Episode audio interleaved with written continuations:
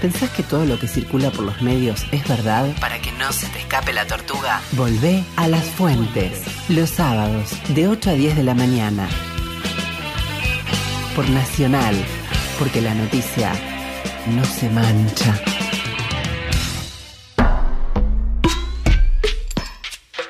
Le damos la bienvenida a nuestro politólogo de confianza, Pablo Villarreal. Así, sin entrar en calor, te pregunto con un elevadísimo tono académico, Pablo, ¿qué bolonqui, brother? Hola, buen día, compañeros, ¿cómo están? Y sí, qué, qué, qué situación tensa, ¿no? Una Eh, semana pasó, una semana. Una semana. Sí, bueno, eh, vamos, vamos a hablar un poco de eso, ¿no? De las pasos, eh, preguntarnos un poco por las pasos. Eh, déjenme contarles que, un poco del clima, ¿no? Por ejemplo, Juntos por el Cambio va a tener internas en 17 de las 24 provincias. Incluso confirmó que va a tener eh, internas en los cuatro di- distritos principales, en Buenos Aires, Córdoba, Santa Fe y Cava. En cambio, el Frente de Todos va a tener internas solo en 5 de las 24 provincias, que son y, y esas provincias son Neuquén, Santa Fe, Misiones, Corrientes y Tucumán.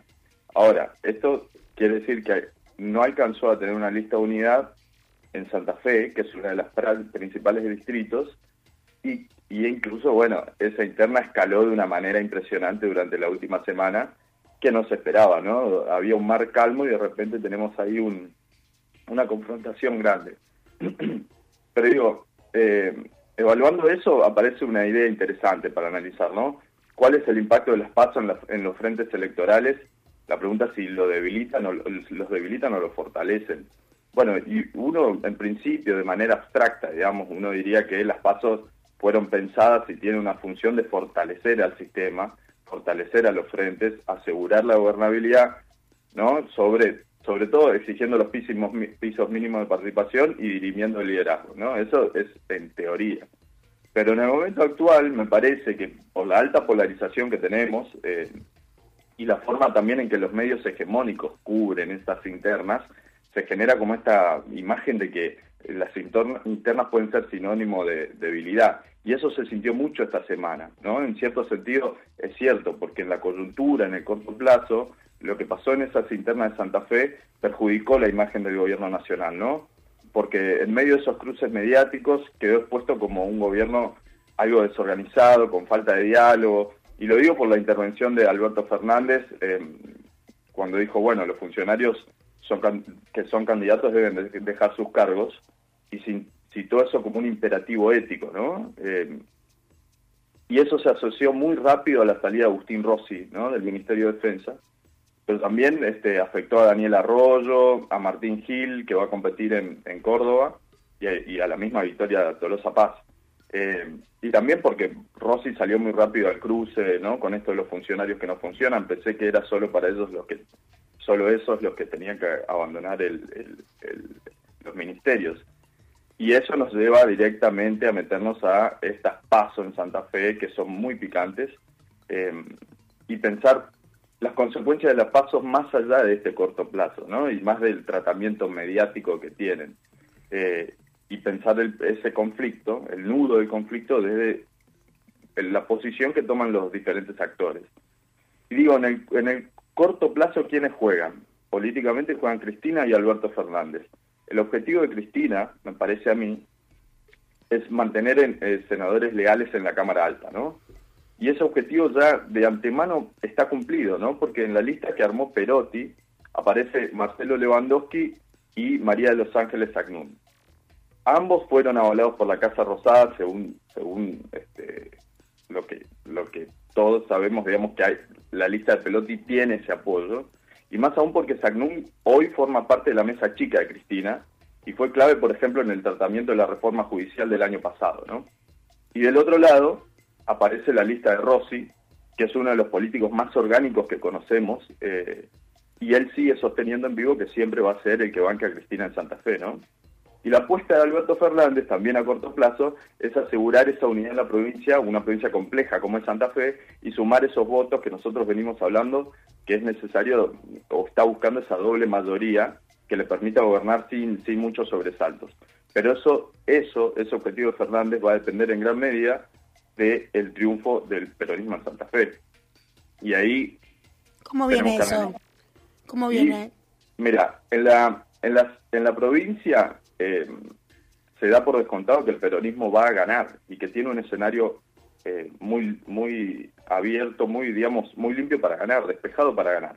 Sobre todo porque Juntos por el Cambio va muy desarmado, va con cuatro listas diferentes y, no tiene un liderazgo claro. Y como habíamos ya hablado acá en el programa, con la muerte del Lifshitz, el, el FAB y el socialismo quedaron desarmados también. Entonces es un panorama bastante limpio. Pero se impuso esta interna, ¿no? Perotti versus Rossi. Pero ahí veamos que, cuál es el objetivo de Rossi. Rossi armó un acuerdo amplio que incluye a sectores del peronismo provincial, em, al movimiento Evita, al Frente Renovador y diversos sindicatos para competir en las internas y pararse de cara a la gobernación en 2023. Pero él tiene un objetivo estratégico que, que también este, lo menciona mucho, que es disputar ese liderazgo peronista en la provincia con lo que él considera que es la, esquiaretización de Perotti, ¿no? Copiar el, el modelo cordobés de, Hacemos por Córdoba en Santa Fe. Hacemos Santa Fe, esto también en algún momento eh, eh, lo mencionamos, lo conversamos. Y, y Rossi lee ahí una maniobra para sacar al PJ del frente de todos en el futuro. Y esas sospechas no son para nada infundadas, porque el principal asesor político de Perotti, Guillermo Seita, es también el mismo asesor que tienen Schiaretti y Larreta, ¿no? Entonces hay ahí una lectura o, una estrategia política conjunta, uno diría. Eh, podría verla. Eh, y después al presentar esa fórmula con Ródenas, eh, desde mi punto de vista, Rossi logra al menos dos cosas, ¿no? Obliga a Perotti a ampliar su espacio, a, a generar cambios en su lista para ampliarla a espacios que en principio no estaba nucleando, y también él se planta en la disputa de poder en la provincia. Ahora, Perotti, por su parte, ¿no? Tiene un proyecto de construcción política que busca ese proyecto que le permita hablar un armar un peronismo provincial fuerte y autónomo y separarse más de, de, las directivas nacionales, ¿no? A imagen del cordobesismo, esto es cierto, es, es una de sus ideas. Y que eso sea su plataforma para intentar un camino al Ejecutivo en 2023. Incluso desde la provincia eh, comentan que, parte central de esa estrategia es incluir un eje de las provincias mediterráneas, que es Córdoba, Santa Fe y Entre Ríos, con Esquiaret y Bordet, ¿no? Como que sería, es un armado político territorial. Pero, eh, más allá de lo, de lo fuerte que esté la interna, eh, y de los cruces que haya. Yo digo, en Santa Fe nunca hay que perder de vista algo clave. Es una provincia que tiene un equilibrio político eh, muy fino en términos de peso electoral, porque hay que recordar que está repartida en tres partes casi iguales, entre el peronismo, el FAP y, Juntos por el Cambio, ¿no? Y hay que recordar que Omar Perotti le gana la gobernación a Bonfatti eh, y, y, digamos, le gana la gobernación a los socialistas en 2019 después de 12 años de gobiernos socialistas, gracias a la unidad en la diversidad que incluyó todo el peronismo santafesino, ¿no? Y con esto quiero decir que, a pesar de estos cruces y enfrentamientos de la coyuntura, me parece difícil un quiebre del peronismo a futuro en Santa Fe, porque para, para ganarle al FAP y, y al Juntos por el Cambio en las generales, Perotti va a necesitar de Rossi, y Rossi, en todo caso, va a necesitar de Perotti. Y además la Casa Rosada va a necesitar de ambos, ¿no? Eh, Así que Entonces es solamente una suerte de fortalecimiento de, de Rossi, esto. Está muy bien. Digo, cuando te escuchaba decía, bueno, a ver, ¿cuál, cuál podría llegar a ser, como vos explicaste, la, estrategia o mm, banca de quién dentro del frente de todos, pensando en una estrategia más a largo plazo? Pero si uno va a necesitar del otro, se me hace más que, digamos, Rossi está digamos, tratando de fortalecerse él. Eh, sí, eh, yo también hago la misma eh, no, lectura. Lo, no lo tengo definido. yo también hago la misma lectura porque de alguna manera hay que recordar también que en Santa Fe no hay reelección de gobernador. es solo un mandato y no hay una reelección. Entonces también se está disputando quién va a ser el sucesor de Perotti. Y, y Rossi, de alguna manera, si quiere pararse a 2023, necesitaba mostrarse competitivo hoy pero también se está jugando fuerte, ¿no? Porque de perder la interna quedaría muy mal parado de, cara a 2023. Em, pero sí, es una forma de disputar ese liderazgo. Eh, no es lo mismo para Rossi eh, quedarse a un lado ¿no? Y, no presentarse y, dar, y bajarse hoy, porque él siempre fue muy orgánico, cada vez que le pidieron que baje su candidatura lo, hizo, pero bajarse hoy no es lo mismo porque quedaría fuera de la disputa de, poder en la provincia. Clarísimo, Pablo. ¿Y por el lado de eh, la oposición? Y por el lado de la oposición, este, Juntos por el Cambio va dividido en cuatro listas diferentes. Eh, una es de, del PRO y tres de la UCR. Y en algún momento, imagínense lo, lo, lo, disperso que está, ¿no? Que en un momento se manejó también una lista de la UCD, ¿no? De la histórica UCD. Y por el otro lado tenemos a, al FAP. Al FAP que como, como alguna vez lo, lo, vimos o lo, comentamos acá, con la muerte de Lifshitz quedó bastante desarmado y, y sin un liderazgo fuerte. Hoy está... Después de gobernar históricamente la provincia. Después de gobernar históricamente la provincia, sí. Y hoy va en una interna entre el socialismo y el resto de las fuerzas que componen ese frente. Eh, y hoy está Clara García, que es la esposa de Lifshitz, eh, intentando, digamos, eh, levantar su figura, porque no es tan conocida. Pero bueno, toda la campaña gira en torno a la figura de Lipschitz. los primeros spots que mostraron giran en torno a, la idea, a, a, a Lipschitz, a su persona. Y bueno, después hay que pensar también la distribución territorial del, del poder, digamos. Eh, Perotti es rafaelino, entonces él tiene mucha influencia en lo que es el norte de la provincia.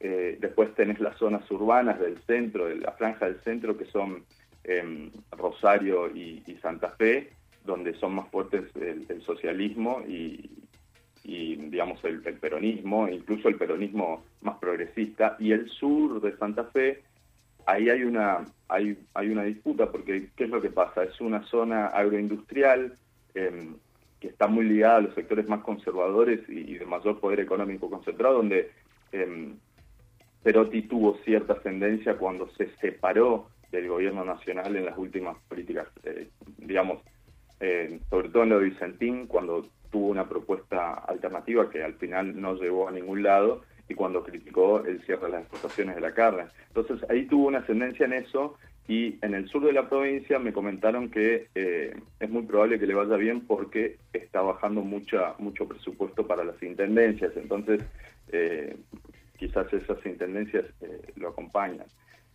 Y bueno, con respecto a las internas del Frente de Todos, em, en Santa Fe consideran que va a ser una interna muy competitiva y ven la posibilidad de, este, de que cualquiera de los dos ganes, ganen, ¿no? Y en Venado, en Venado Tuerto, más al sur, algunos dirigentes me comentaron que ellos ven que Rossi eh, no tiene muchas posibilidades y que Perotti, por esto que estaba comentando, es muy probable que Perotti gane con, con, tranquilidad las, las eh, ¿Algo que te quede por ahí colgado en el tintero, Pablo, antes de despedirte?